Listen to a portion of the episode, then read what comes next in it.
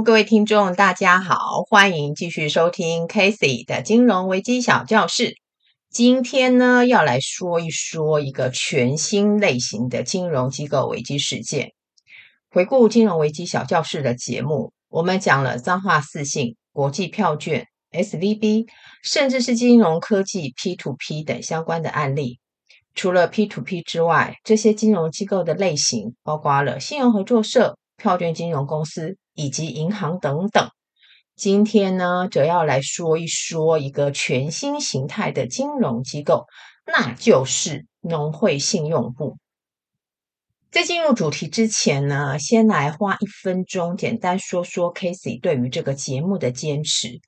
呃，今天呢，应该是金融危机小教室第十五集的节目。很多人会纳闷说：“诶，Casey 啊，你为什么老是讲这些过去的金融历史？到底有什么目的呢？”嗯，我个人觉得这是一个蛮烫嘴的话题。如果真要说想法，其实呢，最初的初衷就是对于那些尘封已久的金融危机事件，如果说呢，自己有能力，应该呢要好好去还原当时案件发生的原委，并且呢从中呢获取一些教训。讲传承呢，或许太过于隆重，但是我个人非常喜欢唐太宗的一句话。以铜为镜，可以正衣冠；以古为镜，可以知兴替；以人为镜，可以明得失。再来就是从历史中发现错误，改进错误，让我们呢可以更有智慧的去处理未来的危机事件。至于另外一个理由，就是其实呢，相较于各位，我应该是比较有机会可以贴近呢去观察这些金融危机的挤兑案件。譬如说，今天我要讲的这家金融机构中立市农会，当时呢，我的主管就跟我说：“哎，Casey 啊，你家住中立嘛，所以这个案子呢，主办就是你啦。”很瞎的理由吧？不过这真的是千真万确的哟。OK，废话就讲到这，我们开始今天的金融危机故事。今天这个起兑案同样发生的时点也在民国八十四年。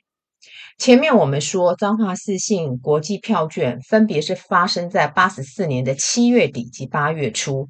这两个危机案的爆发，对于当时的金融稳定撼动可谓是杀伤力不小，后坐力十足。本来以为呢，啊，金融市场应该要好好的进入恢复期了，想不到引爆金融市场的震撼弹再度闪耀登场，它的名字就叫做中立市农会。现在呢，你应该看不到这家农会。真正发生问题的呢，是这家农会的信用部，而非整个农会。只是一个区区附属于农会的信用部，但却把整个农会给搞垮。你就可以得到一个非常重要的结论：size 真的不重要。先来谈谈到底啥是农会信用部，信用部跟农会的关系，以及信用部跟一般的金融机构有啥不同。简单来说呢，农会原则上会有四个部门，分别是推广、供销、保险以及信用。这里所谓的信用就是信用部，它可以收存款，也可以做放款，不论其服务对象为何，基本上它就是跟一般金融机构的 DNA 都相同，只是呢业务呢稍微比较单纯一点罢了。再来谈谈农会的管理阶层。农会呢有个最高的领导者，他叫做总干事。信用部呢则有个信用部主任。就权责上来说，没错，总干事权力一定大过于主任。所以呢，这个总干事呢想要为所欲欲为，基本上他就是找个听话的信用部主任就好了。等到有一天呢，信用部的坏账太多，总干事就说啊，那就把信用部割一割好了。但是就是办不到。因为呢，信用部它不具独立法人的特质，也就是说，假设信用部一旦发生危机，就必须以完整的农会为主体来进行后续的处理。OK，基本的概念我们就先说到这。照例，我们先来整理一下当时媒体报道的重点。八十四年九月，桃园地检署约谈中立市农会总干事谢前生的一干人。调查八十一年中立市农会办理一笔一点九亿元土地抵押贷款案件，有关人头户冒贷的嫌疑。媒体披露总干事涉嫌冒贷情事，八十四年九月二十日当天早上开始出现挤兑人潮，挤兑金额达了十六亿元。话说，在未发生挤兑之前，中立市农会拥有一百二十一亿元的存款，放款八十三亿元，存款规模呢是在所有农会当中排名第十四。当时呢，全国总计有两百八十五家农会。虽然中立市农会规模大，但是呢，资产品质不佳，预放比率很高，接近百分之二十，而且它的信用部净值只有三亿元。看来看去都觉得非常的危险。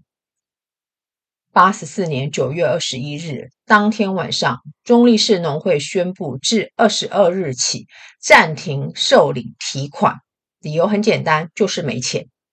八十四年九月二十五日，中立市农会透过三家农业行库连贷四十亿元，但是这笔连带的款项还是没有办法换回存户的信心。八十四年十月五日。中立市农会可以动用的现金再次见底。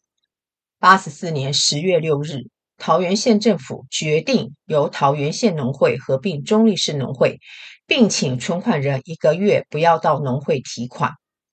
当天农会有上班，但是却没有营业，所以呢，存户领不到钱，存户的权益遭到侵害。八十四年十一月，桃园县农会不愿在合并完成之前呢，对中立市农会提供贷款协助，所以中立市农会就转向央行申请融通，但遭到拒绝。八十五年一月，中立市农会千名存款户到立法院抗议，因为他们已经三个月都领不到钱。三月七日，内政部召开会议，决议由央行提供九十亿元作为桃园县农会合并中立市农会之用。同年七月，合并案正式破局。八十五年八月，桃园县农会合并中立市农会的案子已经告吹，桃园县农会呢，理监事不同意合并，所以内政部转改由台湾省农会进行合并。八十五年九月，台湾省农会协调合并中立市农会。省农会呢，经过八个小时的会议，提出了十个附带条件。这些附带条件比较重要的，包括合并当下立刻加入存款保险，营运后收支不能平衡，由政府专案补助，专案向央行申请融资等等。八十五年十一月五日，中立市农会正式走入历史。省农会信用部中立办事处正式开张，被冻结一年多的三万名中立市农会的存户终于可以提款。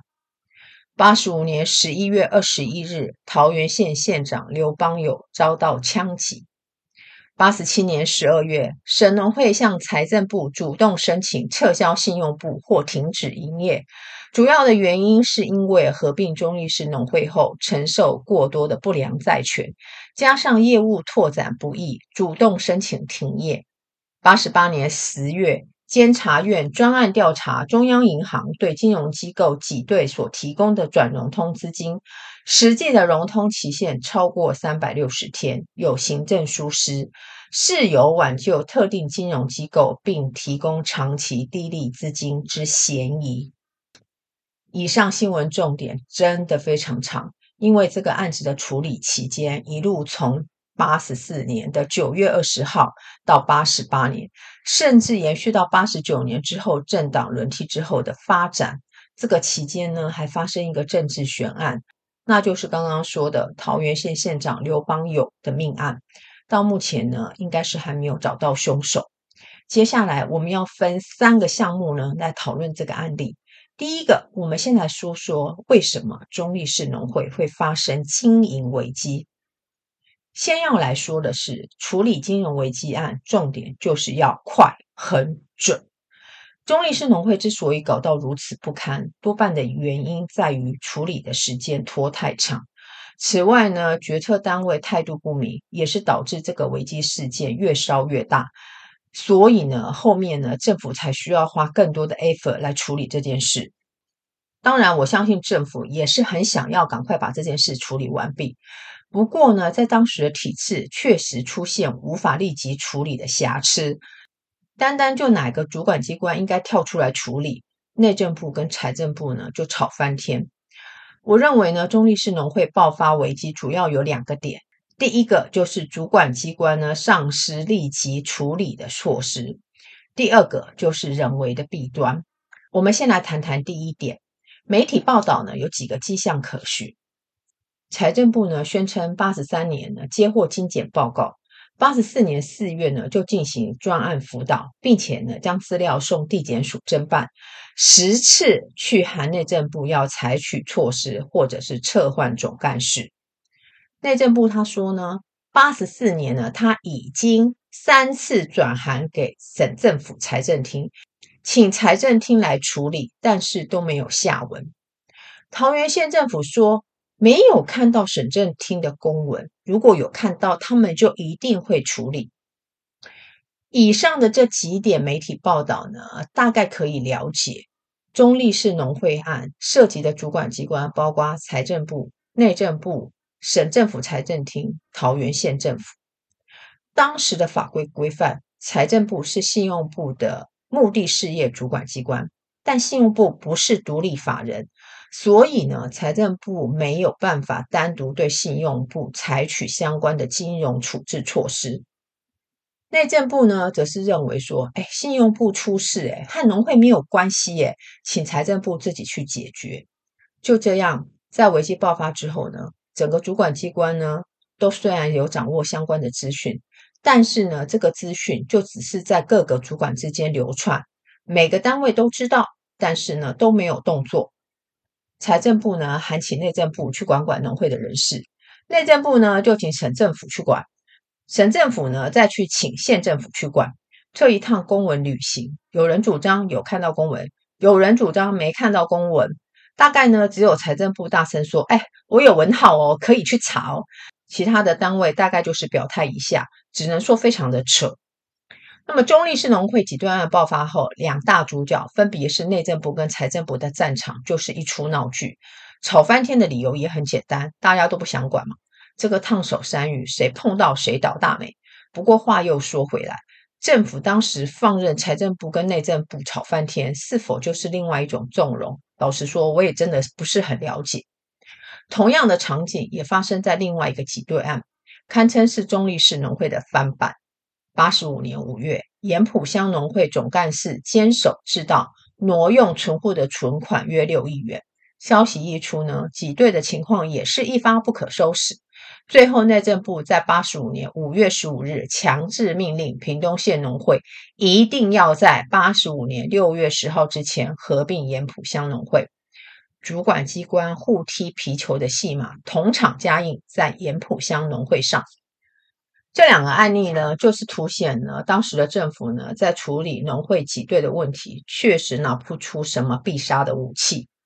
回顾过去彰化四星的案例，财政部呢可以一声令下就叫何库去盖瓜承受，或者直接拖出去监管、进驻辅导等等。但是呢，农会呢是个社团组织，任何的合并或是消灭，必须尊重其理事会的决议。这也可以说明内政部呢无法要求桃园县农会必须要去合并中坜市农会，所以最后呢桃园县农会呢坚持反对，这戏就没得唱。农会处理在法制上最后是另定农经法予以规范，不过这件事情我们以后再说。再来说说人谋不彰的问题，中立市农会的总干事叫做谢前生。因为做了一件天怒人怨的事，透过人头户进行冒贷，导致存款户的权益遭到迫害。关于这件超贷案件呢，总干事是带头以人头冒贷的方式吸金。检调发现，八十一年到八十三年之间，中立市农会信用部办理的十四笔土地贷款，金额高达三十八亿元。另外呢，还有二十二笔贷款，金额则高达六十四亿元。这种手法呢，主要是透过对不动产提高建价的方式来获取高额的贷款资金，但是呢，这个担保品根本就是无法处理，或者是价值很低。在早期的金融挤兑案件，这种以提高建价来获取高额的贷款手法屡见不鲜。中立市农会存户解约的情况一直持续发生。中立市农会向外寻求资源的资金还是不敷使用，即使当时透过银行资金协助以及央行充分供应市场流动性资金的协助，还是铁板一块，没钱就是没钱。根本的解决之道是要在合并机制下提供资金援助。与彰化四信案相同，中立市农会挤兑风潮很快就蔓延其他体质不佳的农会信用部。东势、丰原、后壁、万峦、观音、西螺、民雄、东石等等，都是当时媒体点名的对象。接下来，我们看第二部分救援过程。先来看到底是哪个主管机关需要出手处理。中立市农会爆发挤兑之后，财政部虽然是负责监督信用部，但是他没有办法单独处理信用部。因此，也无法依据相关的金融法规，以金融的手段来进行后续的接管或者是合并。内政部的麻烦在于是说，虽然说依据规范，它是可以命令中立市农会跟其他农会进行合并，但是内政部自己认为挤兑呢是没有办法符合上开命令合并的前提。意思就是说呢，内政部觉得中立市农会呢已经自己搞出了挤兑并案。在这种情况之下，内政部怎么有脸可以要求其他无辜的农会一起向下沉沦呢？所以呢，内政部呢认定这种挤兑危机呢，怎么说都要由财政部来处理比较恰当。这出戏码呢，在当时几乎是毫无避讳的在媒体上博版面。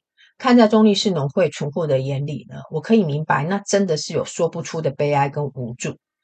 最后，行政院还是有出面协调。不过，我真的认为当时行政院可以出来的快一点，不然都已经吵到这个程度了，似乎有点太晚了。最后呢，需要负责处理的主管机关，当然还是内政部无误。用脚丫子想也知道，把这个事推给财政部实在是没道理。难不成农会的各个部门发生问题，都要由不同的主管机关来进行处理吗？如果真的是这样的话，到底内政部是要用来干什么的？再来看资金协助的部分。处理挤兑就是要钱。首先，当然是三家农业银行进行紧急性的资金融通。当时的三家农业银行是合库、农银跟土银。农银呢，后来是由合库合并，所以你现在也看不到这家银行了。这是题外话。但是这些融通呢，也必须确保债权。中立市农会把所有可以抵押的担保品都用上了，如果还是不够，到底该怎么办？当时的中立市农会也是创下台湾金融史上首桩禁止存户提领钱的先例，这个时间竟然还长达一年以上，真是台湾金融史上最荒腔走板的一页。至于为啥农业行库也不提供资金呢？央行也不提供呢？农业行库的说法是说啊，中立式农会它就已经没有办法提供担保品了。难道银行在没有提供担保品的情况下可以借钱吗？要知道，当时这些省属行库的背后就是省议会。大家还记得彰化四信的案例吗？当时省议会就是不同意合库去合并彰化四信，所以还搞出了一个案外案。这些省议会要是知道这些省属行库没有收担保品就可以放款，这些银行呢也不用混了。再来说央行，依据央行法的规定。央行的融通对象是银行、农会信用部，很抱歉，根本呢依法就不可以提供融通。说到底，中立市农会最后还是需要一个方案来解决问题。政府呢为了促成合并案的进行，前面已经提过了，提供非常优惠的监理宽容措施，包括立即加入存保、央行提供专案融通等等。当然，不满的声音还是大有人在。主要的问题在于，政府对于这件事情的处理态度，完全是被牵着鼻子走的。因为要台湾省农会心甘情愿同意合并中立市农会，感觉上不管呢台湾省农会提出任何的要求，政府都需要全盘的接受。套句现在的说法，就是一种情了。不过当时还可以找到第二条路吗？我认为是没有的。OK，今天的节目就先到这。在下一集的节目呢，我们就要把中立市农会的挤兑案给讲完。喜欢的话，请听众朋友们点赞跟分享，并继续支持 Casey 的金融危机小教室。我们下期再见，拜拜。